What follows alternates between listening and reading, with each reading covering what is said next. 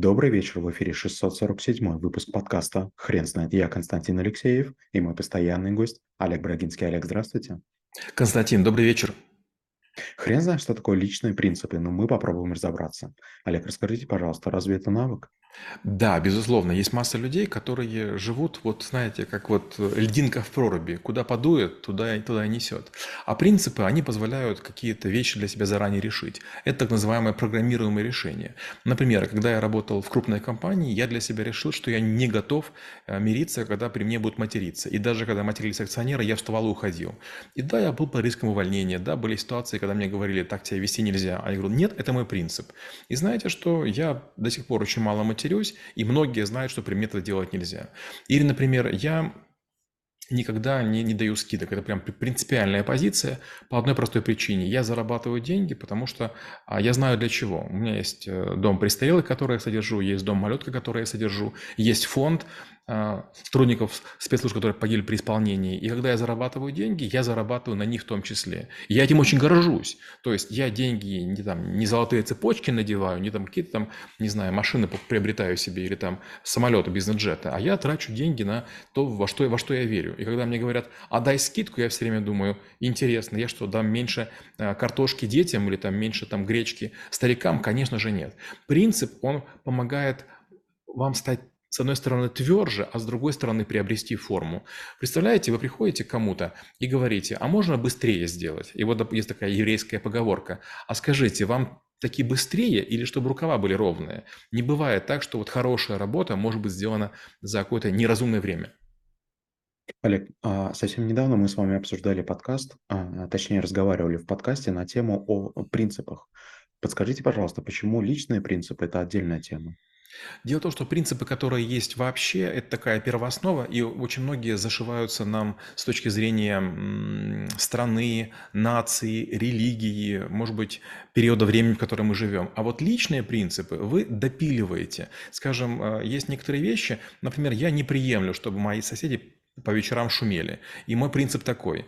По закону разрешено шуметь до 11. Я терплю до 12. Но в 12 я вызываю полицию и как бы разгоняю соседей. Они все время говорят, а можно мы хотя бы раз в год пошумим? Я говорю, нет. Я и так вам даю час. То есть мой принцип – это час. Принцип страны или принцип закона, принцип государства – это шумение там до, до такого-то времени. Я добавляю еще один час. То есть я мягче, чем принцип общий. Олег, а хотел бы вас пригласить а, порассуждать на такую тему. Чем принципы отличаются от э, некоторых правил? Если вы позволите, я тоже расскажу про некоторые свои два правила, которые у меня сформировались в течение моей профессиональной карьеры. А в то время, когда я работал а, консультантом в fashion-индустрии, я понял, что никогда не стоит судить человека о его внешнем виде. То есть наличие денег никогда не гарантирует его хороший, опрятный внешний вид. Это первая история. А вторая история, она заключается в том, что а, я выработал тоже такое правило, что никогда не стоит терять некоторый детский интерес. То есть всегда нужно за, задавать себе вопрос, а, а как это работает? Подскажите, пожалуйста, а на что это больше похоже? Это правила или принципы? Скорее принципы. Смотрите, правила э, и принципы, они имеют много общего, но принцип – это некое главенство. И вот если есть какие-то правила, которые вы используете часто, и ими руководствуетесь, они становятся принципами. А более мелкие, скажем, как картошку чистить, как дверь открывать – это правила. Например, я какой-то момент времени начал задумываться над, над тем, все, что я делаю. Я практиковал осознанность. И вот, значит, в какой-то момент я беру бритву и думаю, как же мне ее поставить? И я придумал некое правило, логичное для себя, для гравитации, для стекания касания воды, как поставить бритву? Является это принципом? Конечно, нет.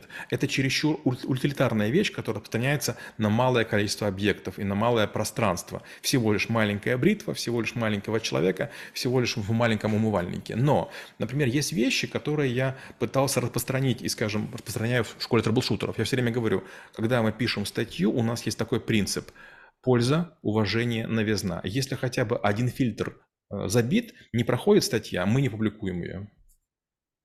Олег, а не могли бы, пожалуйста, рассказать а, по вашему личному опыту, а как формируются личные принципы? В первую очередь надо задуматься о том, что мы делаем. Например, есть люди, которые говорят, вот там у меня жена жадная, все время чему-то требует. У меня есть очень простой принцип. Я своей жене покупаю все, о чем она хочет. Она только сказала сумочку, мы идем покупать. Она говорит, есть у подружки, мы идем покупать. И теперь у моей супруги десятки сумочек очень дорогих. Они прямо вот прям, многие не распечатанные. Она говорит, ничего не покупаем, ничего. Но она знает, что мне да ничего не жалко. То есть я покупал не для того, чтобы деньгами сорить, а чтобы моя женщина поверила, что мне ничего... То есть тестировать не надо меня. Нужно, мы купим в любую секунду все, что ты хочешь. И теперь вместо того, чтобы мне жена казалась жадной, она кажется не жадной. Говорит, не надо ничего, не надо. Олег, а скажите, пожалуйста, а возможно ли какие-то такие при которых а, все-таки можно учитывать детали, которые происходят вокруг, и поступаться своими принципами. То есть а, возможно, а, давайте вот возьмем ваш пример, когда вы не терпите а, никакого мата в своем присутствии и вообще в присутствии коллег, когда они обсуждают какую-то тему. Если это был бы какой-то прием сложно, сложно сейчас подумать о какой-то э, конкретной ситуации, но вдруг что-то бы такое произошло, но вам нельзя бы, было бы оттуда уходить. Это было бы приемлемо? К сожалению, да. Например, я не пью спиртное, но когда мне наливают, я не, не отказываюсь. То есть я беру бокал, стакан или там другую емкость, и я отпиваю. Потому что оправдываться, что я не пью, это груб, глупо, это мелко и, может быть, даже не по-мужски. То есть я не пью алкоголь добровольно. То есть меня нельзя заставить его ни купить, ни выпить. Но когда мне предлагают, я говорю, вы знаете, я не пью, я немножко пригублю. И знаете, ни с кем не возникает проблем. Если бы я как-то отказывался, думаю, что я или сволочь, или больной, или там какие-то другие додумки, а так я выпил и так далее. Я говорю, только не доливайте, не переводите, я все равно не выпью там, это, там 30 граммов или 20, не нужно. Я каждый раз буду чокаться. То есть я готов, я согласен, но только там лишнего не лейте. Получается, я поступаю такими принципами. Или, например, есть много вещей, а, которые я понимаю, что я делаю не идеально. Я бы хотел быть перфекционистом, но я не знаю грамматики ни одного языка, ни русского, ни украинского, ни английского, и я делаю гигантское количество ошибок. Но у меня есть принцип – что любой человек, знающий язык, поймет мой язык, который не идеален. И это лучше, чем пытаться другого заставлять говорить на моем языке. Олег, как вы думаете, есть ли момент в жизни человека, когда личные принципы а, уже никогда не будут обновляться? То есть а, человек дошел а, до такого момента, что а, личные принципы или ситуации, при которых возникают там новые какие-то моменты, а, и личные принципы, они ну, просто остаются на месте.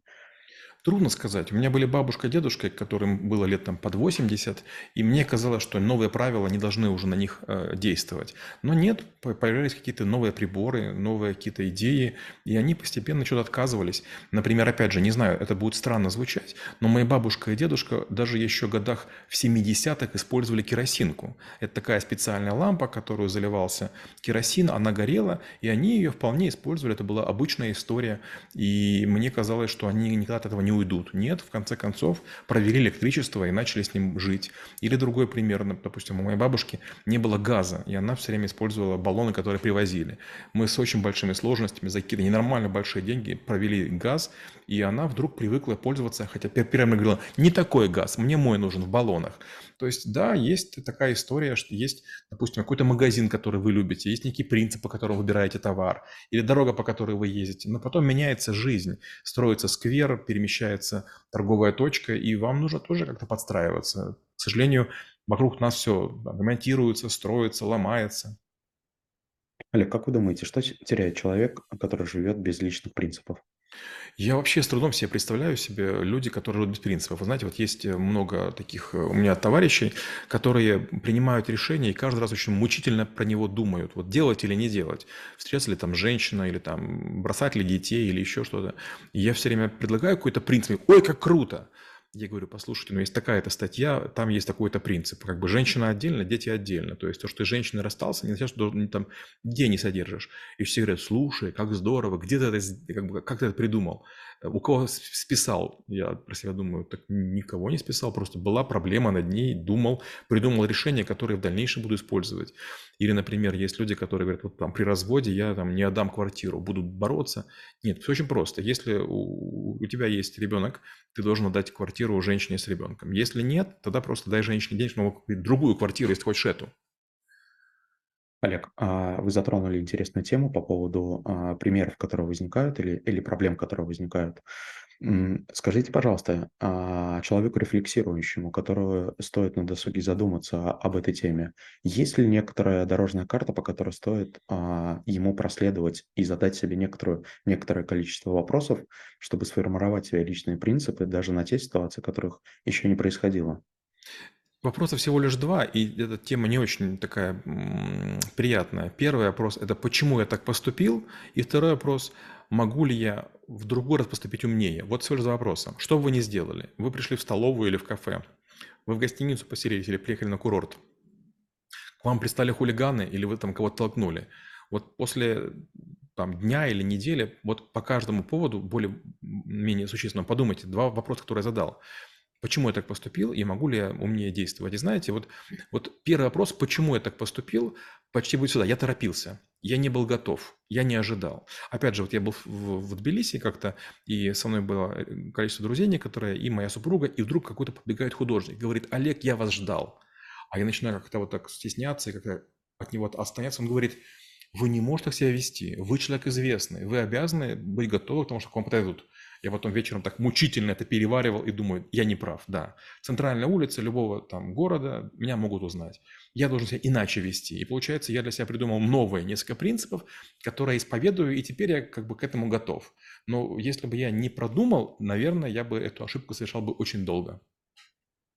Олег, подозреваю, что личные принципы– это навык, который еще не, препода- не преподается в школе трэблшутеров. Ну, если это не так или так. А вы не могли бы, пожалуйста, немного описать, как бы вы его преподавали или препо- преподаете? А, Я думаю, что он будет преподаваться, причем, может быть, в следующем году, но это не очень сложно. Почему? Потому что у меня уже есть 6 статей о принципах. Всего статей будет 7. 7 статей по 69 принципов. Это любовно-отношенческие, продажно-переговорные, а, корпоративно-организационные и так далее. И я буду рассказывать, как я эти принципы выработал и почему. Потому что если принципы предложить, они кажутся с точки зрения вот обычной, ну, вроде бы неплохими. Но очень важно, чтобы люди поняли, почему они возникли и можно ли их модифицировать. Допустим, мой любимый ам, принцип «язык у человека мал, но столько жизней поломал». Я, к сожалению, в разные периоды ляпал языком лишнее или кому-то пытался угрожать, или там блефовал, и вдруг понял, нельзя этого делать. Чем меньше говоришь, тем сильнее поступки. Олег, спасибо. Теперь на вопрос, что такое личные принципы, будет трудно ответить. Хрен знает.